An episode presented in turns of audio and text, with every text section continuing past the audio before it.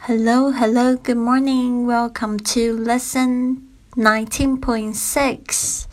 这个还价钱的一个对话。A 他可能是这个顾客，B 是这个店员。A 说：“Could you show me the dress on the model? Could you show me the dress on the model?” 你可以给我看看那个模特身上的那件连衣裙吗？Could you show me the dress on the model？那这个店员就说：“Here you are. We have three different colors: white, blue, and pink. Here you are. We have three different colors: white, blue, and pink. 在这，我们有三种不同的颜色：白色、蓝色和粉色。” 那 A 就问啊，What's the price? What's the price? 价钱是多少呢？What's the price?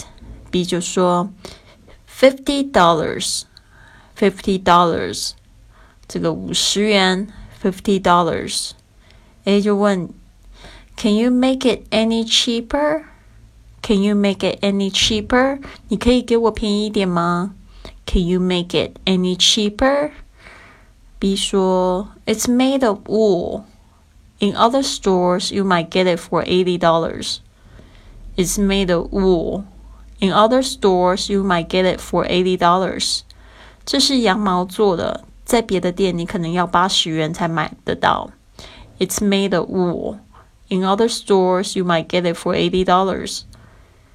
那店员就要跟他不是 就是顾客要跟他还价嘛，所以呢，他就说 "I'll take it if you give me a discount." I'll take it if you give me a discount. 就是说你给我一点折扣，我就买了。I'll take it if you give me a discount. 好，这个他真的很会还价哈，B 就受不了，他说 forty eight dollars.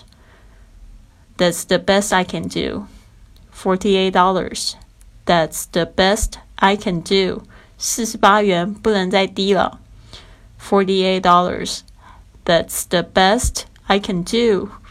好，A 就说好的，OK，OK，I'll、okay, okay, take the blue one. OK，I'll、okay, take the blue one. 好的，那我就要买蓝色的。OK，I'll、take the blue one.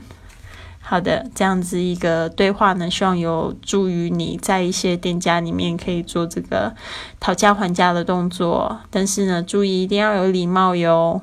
好的，I'll see you soon.